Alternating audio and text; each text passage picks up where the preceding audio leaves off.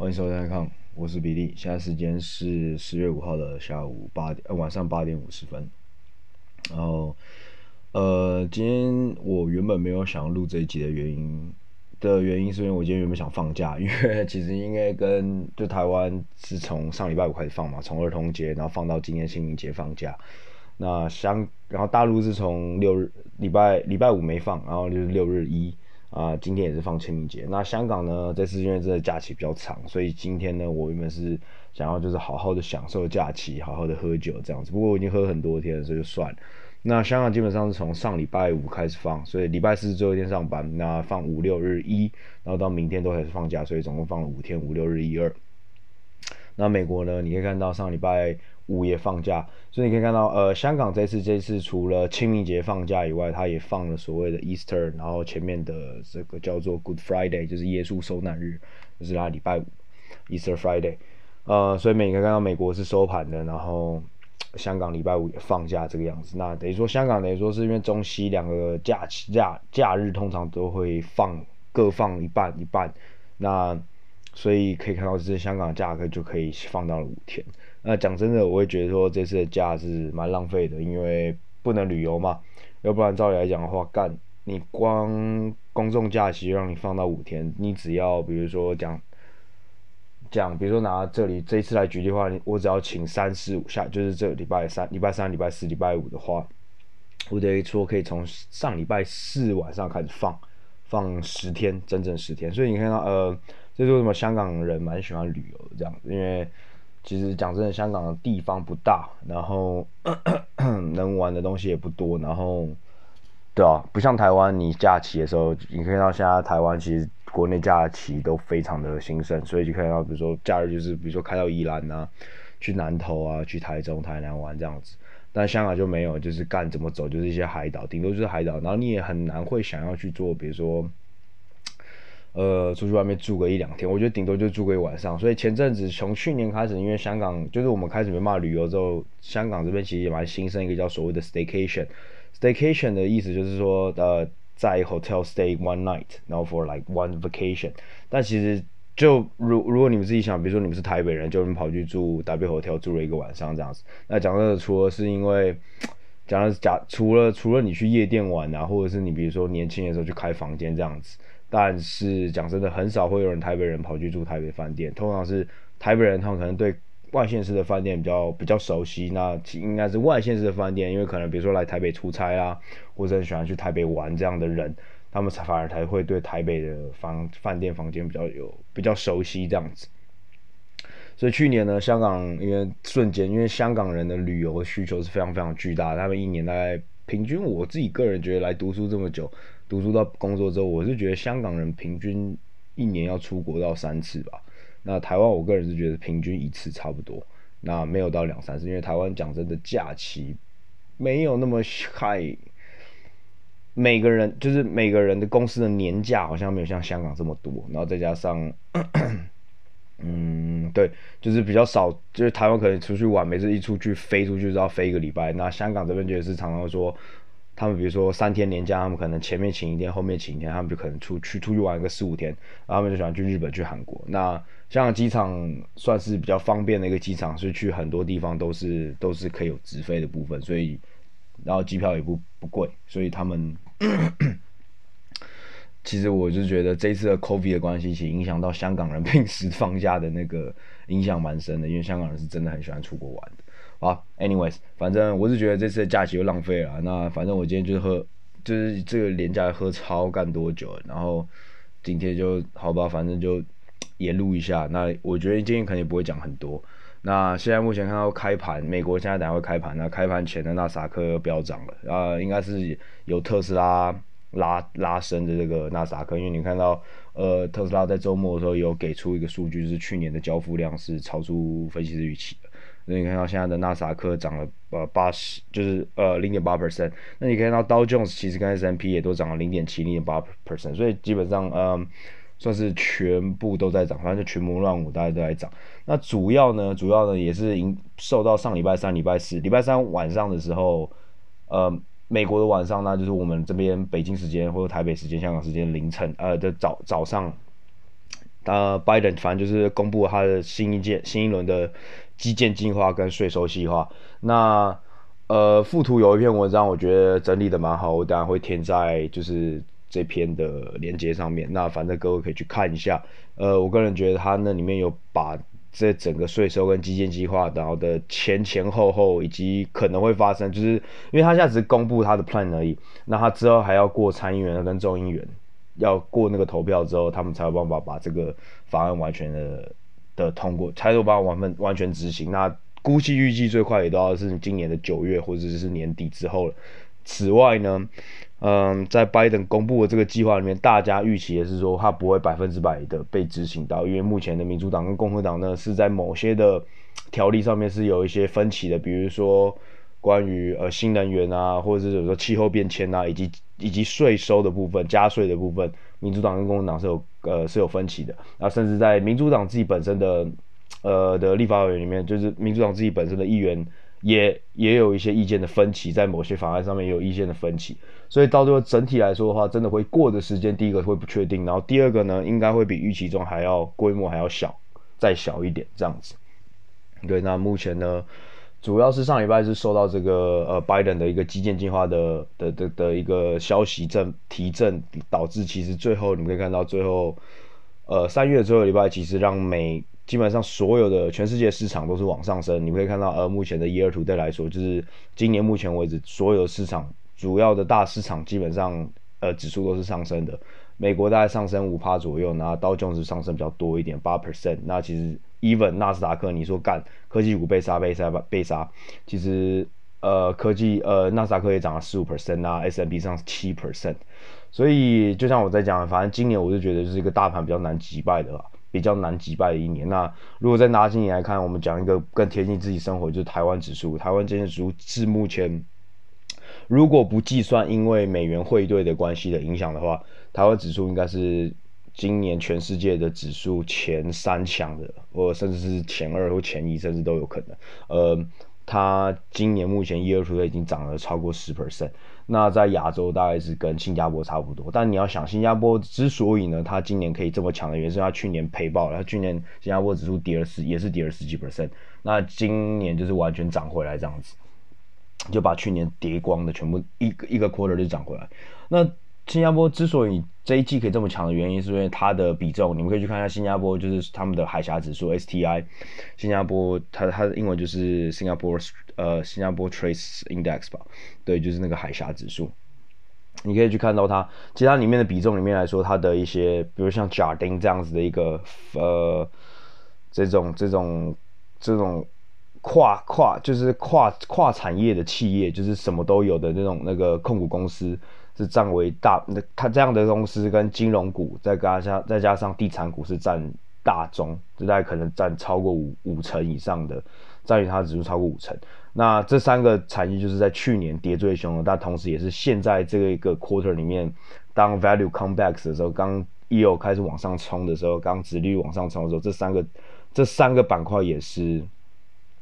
也是这一季表现最好的板块，所以才导致新加坡的海峡指数可以在这一季脱颖而出。但是如果你再往西台湾看的话，其实台湾的这个比重没有到那么大，反而都是因为零件、电子零件股那等等的。那这一次台湾人之所以那么强的话，就主要是我觉得还是主要是在说，呃，目前电子产业、电子各种半导体，或者是不只是半导体，那其他电子零件组其实都还是目前面临全世界都还是面临缺货的一个缺货的一个状况。那缺货，那当然就会提涨，价格就会涨。那涨价的话，当然你的股就是对来说，这至少在短期来说，半年一年内的营收会比较漂亮一点。因为第一个，你涨价是因为现在的所谓的叫做供不应求，需求真的很大。那所以你提升了多少 percent，其实基本上都是可以在市场可以接受的范围里面。那我觉得其实一个最好可以看到就是基本上你看到不止电子零组件，你可以看到连电脑成品，就是笔记型电脑，你们看到 ASUS 跟 Acer。是经过您上一次第一上一次提提高 notebook 的价钱，好像是十几年前了。然后他反正今年呢，他们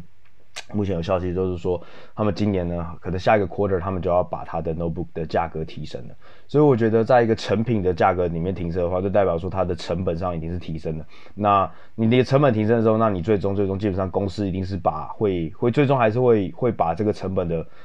把这个提高成本转嫁给消费者了，他不可能自己去吸收这件事情嘛，所以，所以其实从 notebook 这就是 notebook 他们提高他们价格，我觉得就可以看出，基本上，呃，这个 quarter 来说，电子零组件缺货的影响还是蛮严重，再加上遇到那个苏伊士运河那样子嘛，你可以看到，其实基本上现在全球的 logistic 就是这个运输了，以及这个供应链还是非常的不稳定，已经非常的脆弱。你看一个小小的苏伊士运河一个。一个 blockage，它就可能影响到整条的供应链，可以影响的非常的深。那更别说我们已经讲了两三个月的说，就是半导体在缺货，车用晶片在缺货。其实不止车用，呃，基本上所有的从高阶到低阶的所有的晶片，目前都是缺货状态。如果各位有去看 Samsung 最近一次 quarter 他们的 earnings call，他们的电话会议里面，电话报告里面就有讲说，他们今年不下。年底的时候不会出他们的 Note 手机，Note 就是 N-O-T，就是那个之前 Note 7有爆炸过，三四年前的，反正就是有一次他们不是有个人拿韩国 Note 7上电电上飞机吗？然后好像那个电池会爆炸嘛，啊，那个 Note 其基本上就是他们的高阶高阶端手机，就是华呃就是三星本身最最好最好的手机，那是他们的品牌是那个 Note 是用来打。呃，苹果真的是专门用来打苹果这样的高阶手机的。那他就讲说，森创这时候讲说，今年他们应该是预计是不会发新的 Note 了，因为他们目前的电子晶片是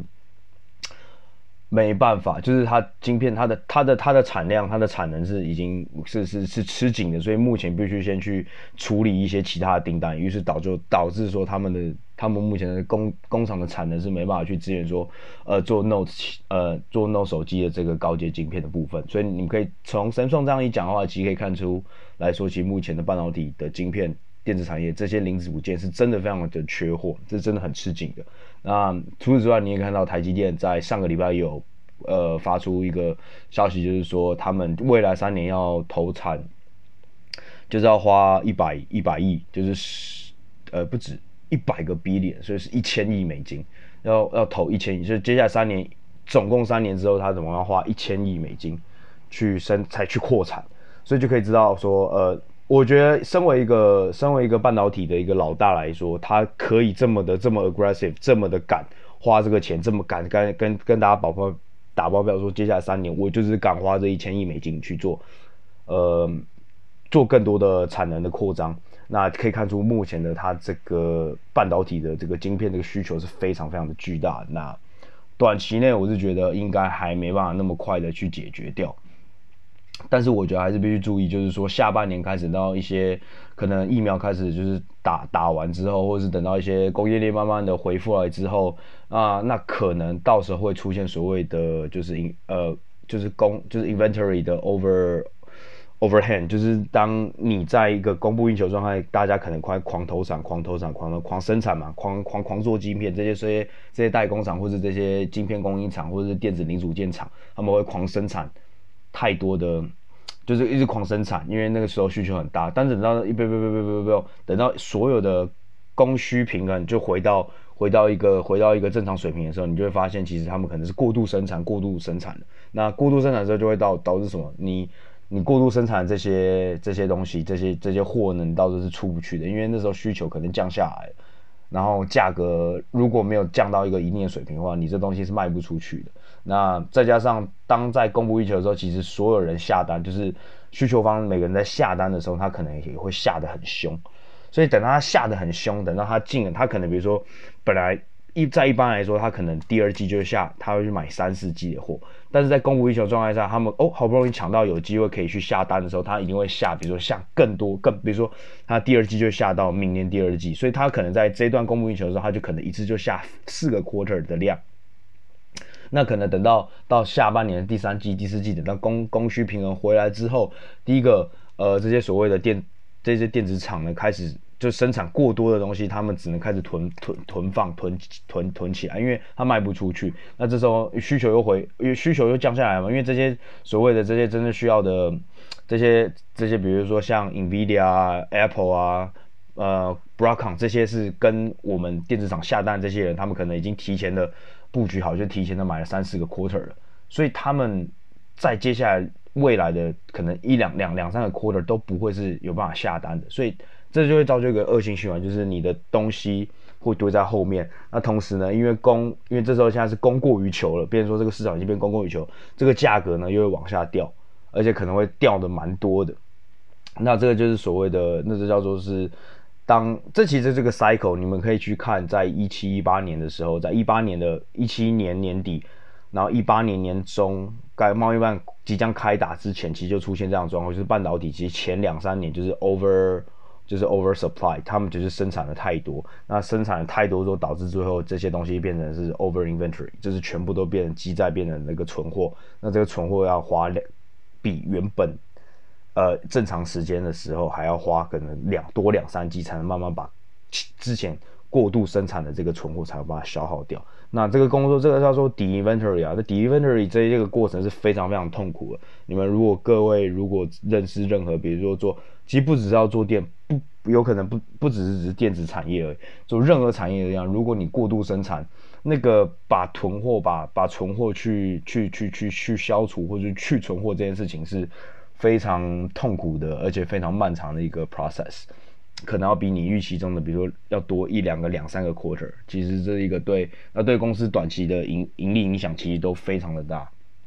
对，呃，所以我觉得半导体的部分可能要稍微注意一下这个东西。那我觉得个人来说话，台积电就还好，但是像台积电像这样这样大厂就还好。但是如果是比如说二三线的厂，二三线厂的话，可能就要稍微注意一下，呃，会不会有这个问题了啦。对，比如说像联电啊等等的，呃，对，那主要就是这样子，嗯，好吧，那反正这个礼拜也没什么特别多的大事情发生，除了那个基税收的基建计划，就是拜登的基建计划跟税收以外，呃，我就讲一下上礼拜有一支 IPO，呃，而且也是大家都平常会用的东西，叫 Deliveroo。就是 R O O L L N R O O L N，因为它是在伦敦上市的，所以它的最后是 U，它不是 U S，它是 London，所以它的但是呃上市代码叫 R O。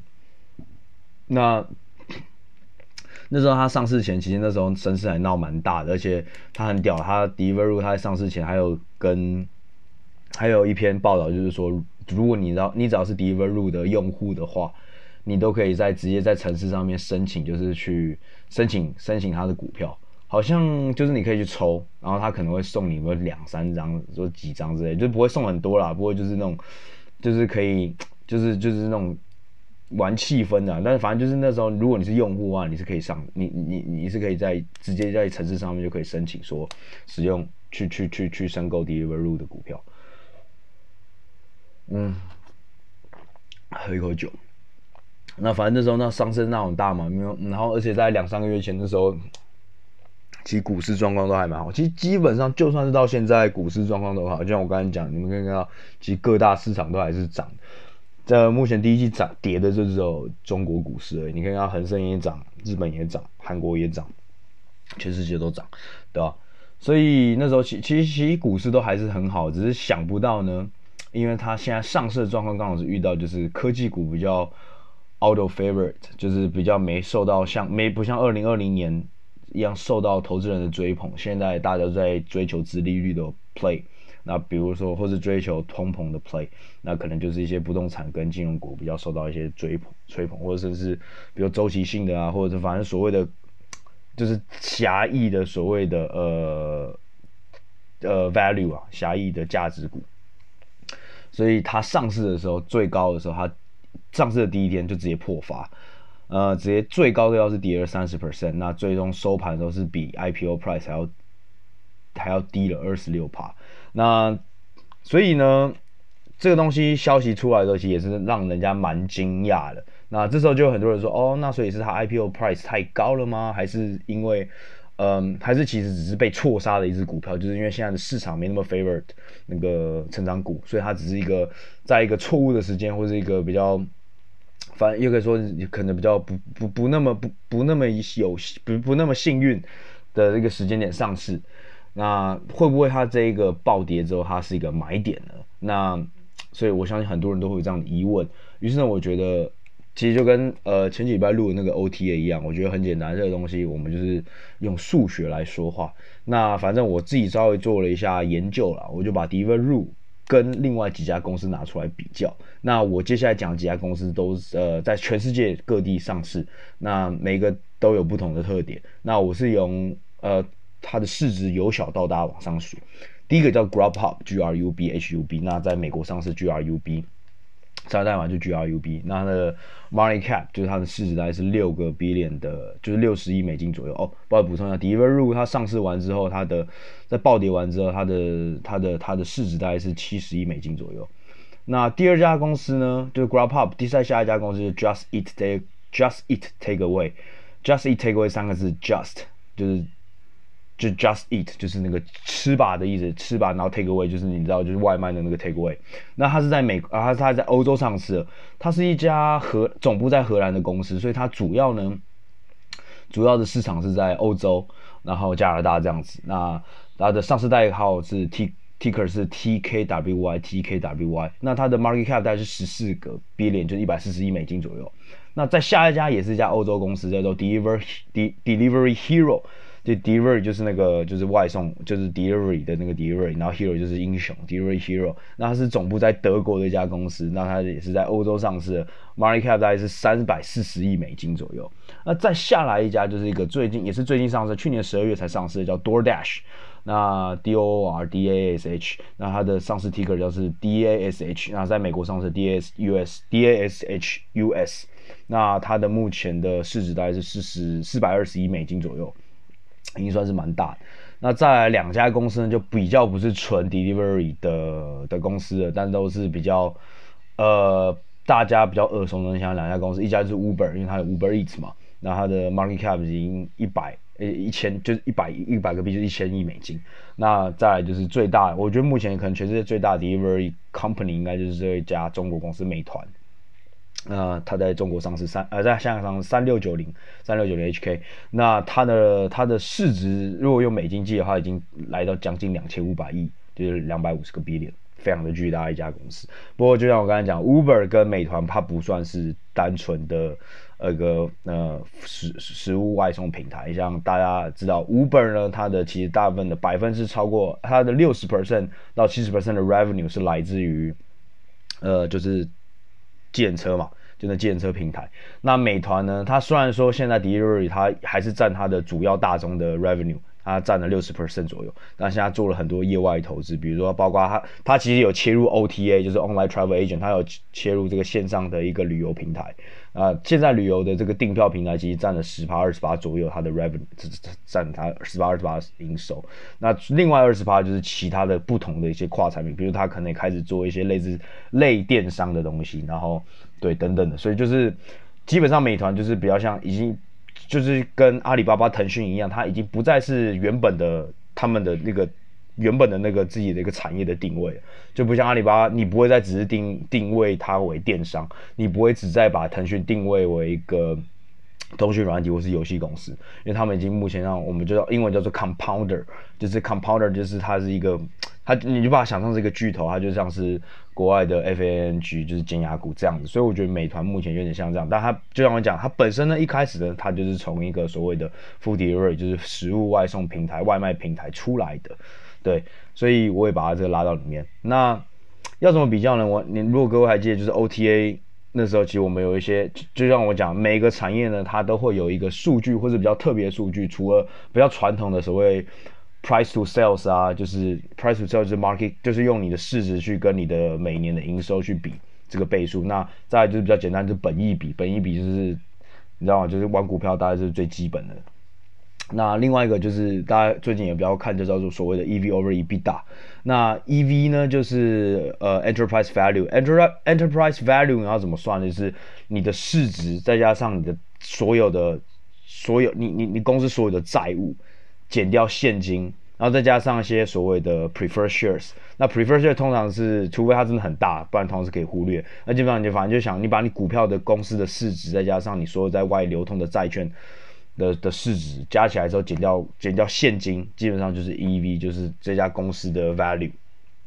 因为如果我们只用公司的市值的话，呃，你只有算到它股票的一个这个价值，你并没有把你没有把整家公司整个都算进去，你没有把那个债权的债权人的的的权利也算进去。那 EV 是一个把可以把同时把股权人，就是我们这些买股票的人、股权人跟债权人的权益权利义务加起来，这就是这家公司的价值。那一所以。有有，所以除了比较耳熟能详的 PE 跟 PS 以外，现在很多很多都在用所谓的 EV or EBITDA，EV 就是用这个 enterprise value，就用公司的价值除以 EBITDA 是什么呢？就 EBITDA 是 earnings before interest and tax and DNA，DNA 就是这叫什么？折折损就是折损，就是每年，比如说你有一些不动产，你有一些厂房，你有一些机具这些东西，它可能每一年都会折损一些价值。那 depreciation 跟 amortization 这就是折损的东西。那 E EBITDA 总共是 EBITDA，应该叫 earnings before interest，interest 就是比在在这个 earnings 是在在你扣掉所谓的 interest。就是你要交给，比如说，如果你有你有债的话，你每年要缴利息。那下一个 T 是什么？T 就是 tax，就是 before tax。所以它这个 earnings 是在你缴掉你的 interest，缴掉你的利息，缴掉你的 tax，跟缴掉你的就在你扣掉你的 DNA 扣掉你的价资资产折损之前的一个 earnings。那为什么这个 earnings 那么重要？是这个东西它可以显示出这家公司真正的。真正的盈利能力、获利能力，以及它真正可以拿取到的 cash 的一个能力。因为 at the end of day 我们在算公司的时候，其实最重要、最重要的，我们在分析一下或在衡量一家公司，都在看它的现金嘛。那 EBITDA 就是一个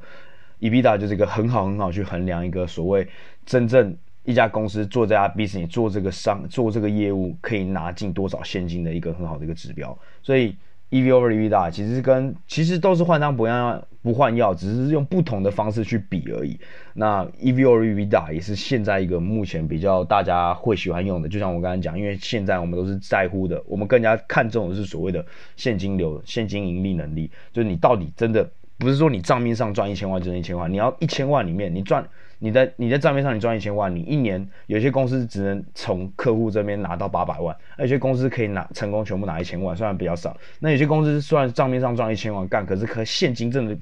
真的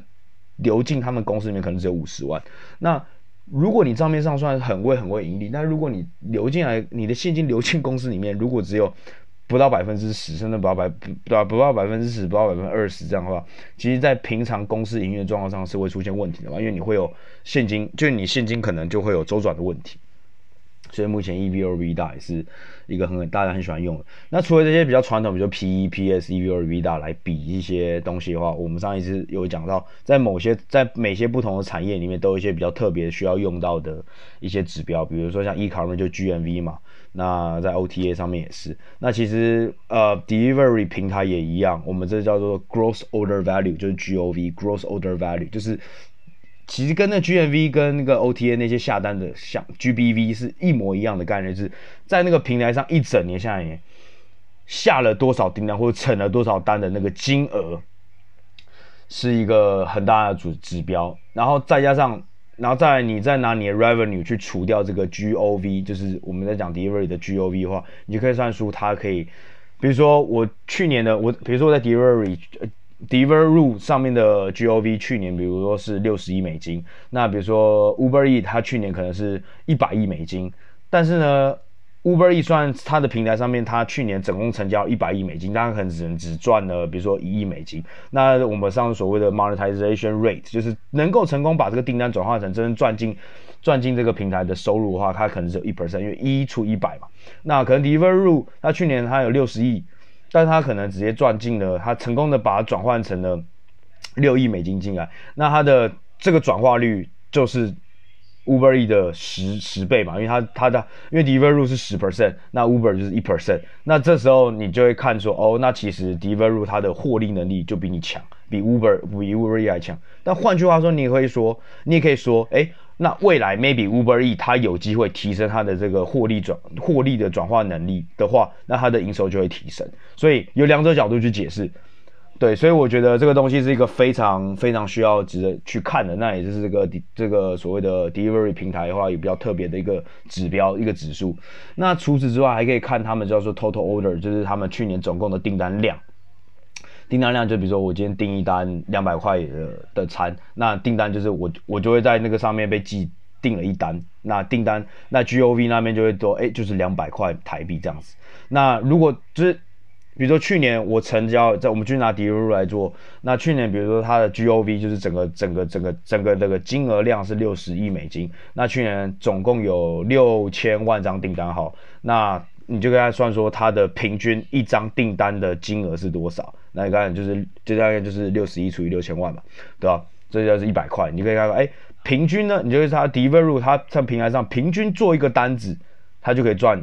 他他他他就是一百单，就是一百块一单的的的的金额的单子，那你就可以看到，那 Uber 呢？那 Uber 可能比如说平均一一单是两百块，那说哎，那 Uber 这边好像在 Uber E 上面点东西的人好像会点比较多，或者在跟他们合作的餐厅可能是比较高消费的餐厅等等的，所以这是一个东西可以大家去比较的。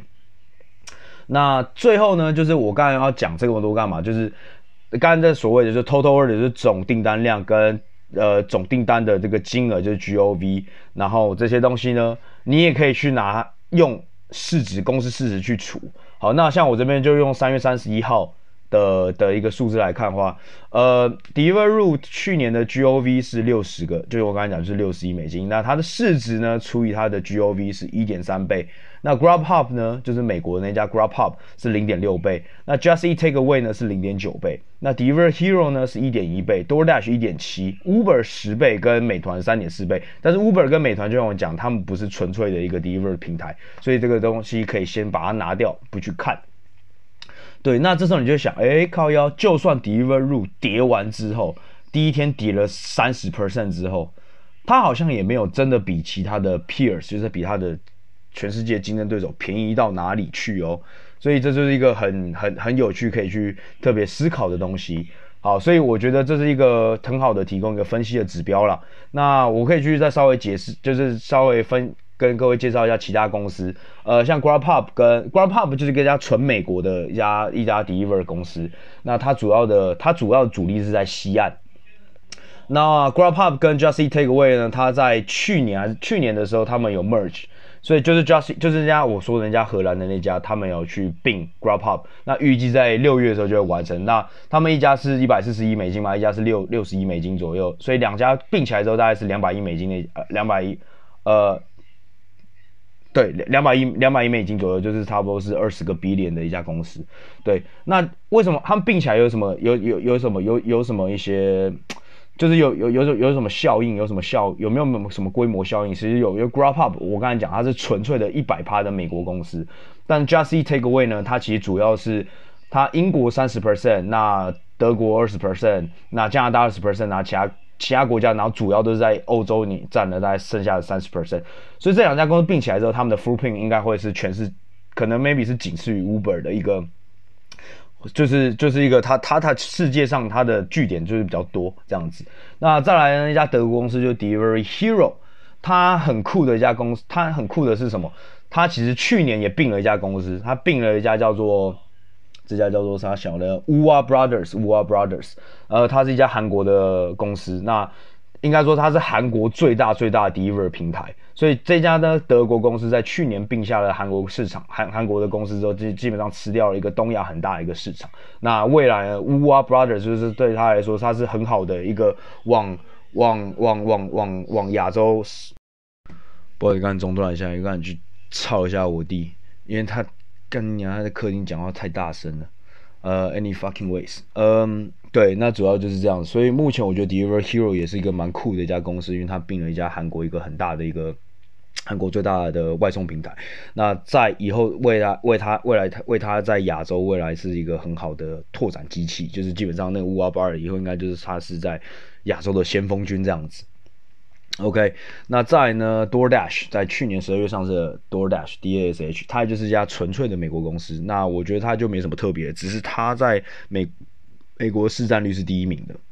那再就是 Uber Uber Eats，然后在美团，然后主要就是这样子。那在去去年的时候，各个国家的市占率来排名的话，DoorDash 在在美国的话，DoorDash 占了四十五 percent，就是将近五十趴。那 Uber Eats 呢，在去年呢也并了一家公司叫做 Postmates，Postmates 还没上市。那去年 Uber Eats 原本只有二十二 percent，那 Postmates 现在八 percent，所以他们去年并完之后变三十三十 percent 的 market 呃 market market share，就是他们的市占率达到 market share。那 Grubhub 呢是来到二十 percent，所以基本上呢，这四家公司就占据了九十趴的市占率。那目前呢，Uber E 跟 Postmates 并在一起之后，前两大来到了七十五 percent，那 Grubhub 占了剩下二十 percent 这样子。那在美在英国的部分呢，是 Just Eat Takeaway 呢占三十七趴，Deliveroo 三十三趴，Uber E 二十四 percent。所以其实你可以看到 Deliveroo 其实在英国也不是最大，虽然跟 Just Eat Takeaway 非常非常的接近。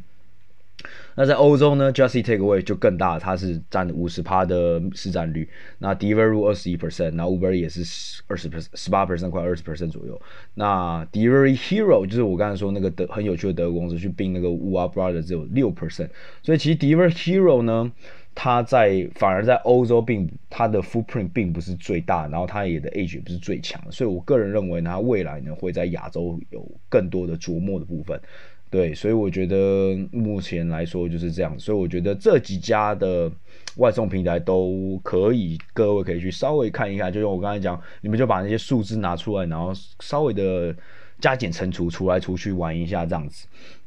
那你们也可以看到一个所谓的趋势啊，就是你们看到基本上都是强强一直在并，更别说这些小的公司会。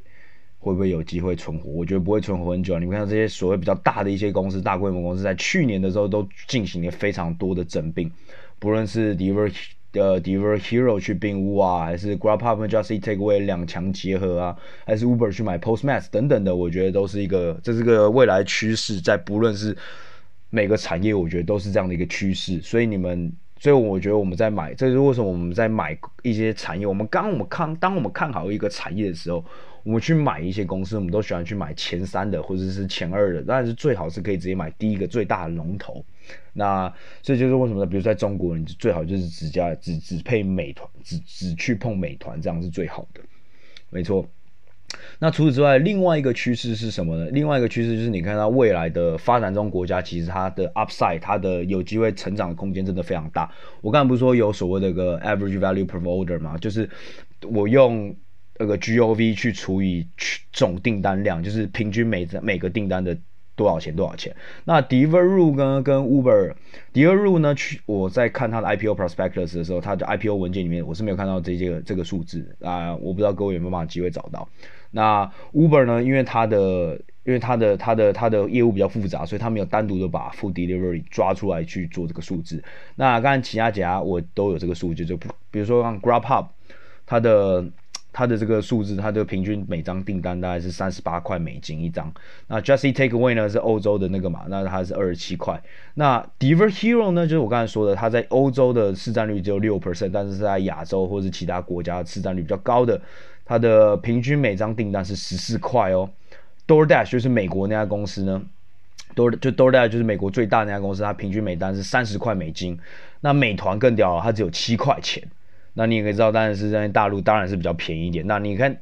那先把美团去掉的话，那 Deliver Hero 你可以想看到，完全的是跟另外三家 GrabHub、Just Eat Takeaway 跟 DoorDash 差了二分之一，差了两倍到三倍左右。所以你可以看到，基本上呢